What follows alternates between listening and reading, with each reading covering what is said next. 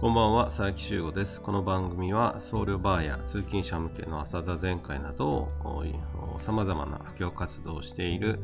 岩手県機運寺住職佐伯修吾が、えー、まあ、雑談をする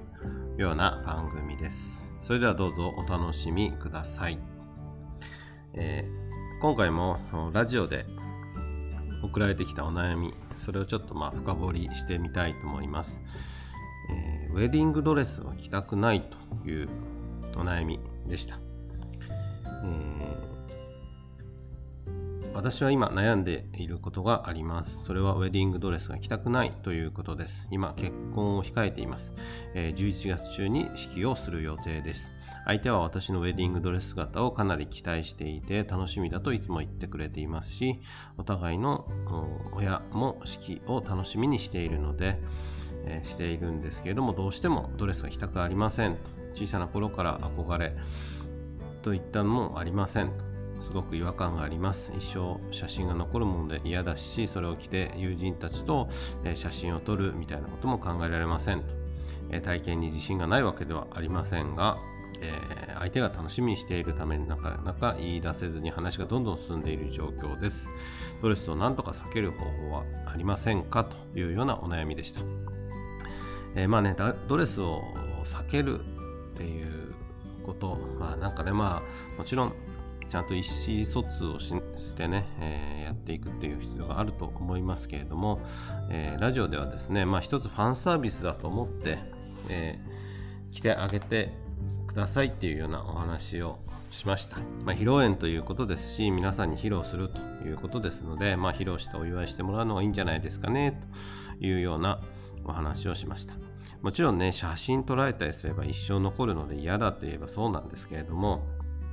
まあいつもと違うねキャラを演じるつもりで、えー、普段はこういうことしないんだけど披露宴の時だから特別に、えー、やってあげてますよぐらいのですね、まあ、ちょっと余裕を持ってもらえるといいのかなとなんていうかまあモテる女は辛いなみたいな感じでご両親を楽しませたり旦那さんを喜ばせてあげるっていうのもいいのかなというふうに思っていました。まあ、一番の問題はねこのドレスを着たくないということを伝えるということができないということなんですよね。あのこれから結婚生活をする中で、えー、2人にとってね嫌なことっていうのはお互いにちゃんと伝え合うということができないといろいろ問題が起こると思うんですね。まあ、結婚生活でそんなことばっかりだと思うんですよね。嫌なことは伝えて、えー、どうにか乗り越えていくということが必要になっていくと思います。今回のね、ウェディングドレスのことで言えば嫌だということは伝えるけど、しょうがない、着てあげるわよと。えー、まあ、それぐらいのですね、えー、意思を伝えるということが大切なのかなというふうに思います。まあ、旦那さんやね、家族から期待されるっていうことはですね、まあ、え、悪くないことですし、まあ、期待にそ、うん、添えないよとか、やりたくないよっていうのは、まあ、なんていうか、うまくね伝えないと本当これから大変だなと。え各有私もですねまあ例えば大学の入学式とかは普通にジーパンで行ってたりしたし成人式もジーパンで行ったかななんかそれも当時はなんか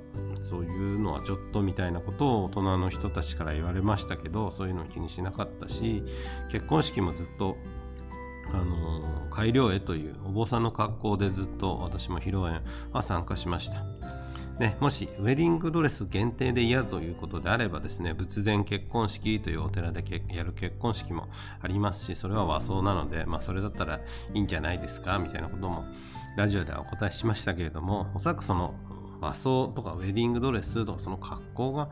嫌だということではないとは思うんですよね。きっと自分の意思みたいなものをあまりこう考えずに周りの人たちが進んでしまっているっていうことにちょっと違和感を感じているんじゃないかなとメッセージを聞いてて思いました。はい。えー